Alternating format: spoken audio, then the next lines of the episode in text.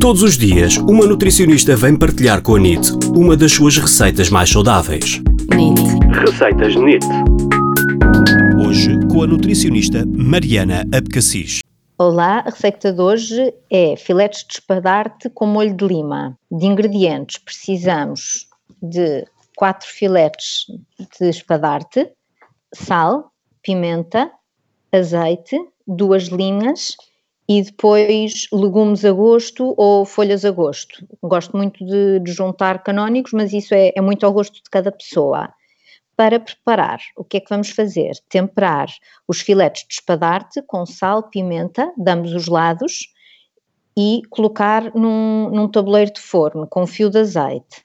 Depois vamos cortar as limas ao meio e usar o sumo de cada uma das metades para temperar os filetes e o resto vamos fatiar em lâminas fininhas e cobrir os, os filetes com as lâminas de lima. Vamos aquecer o forno e levar o tabuleiro ao forno, previamente aquecido cerca de 180 graus, com uma folha de papel alumínio a cobrir, para não deixar secar muito.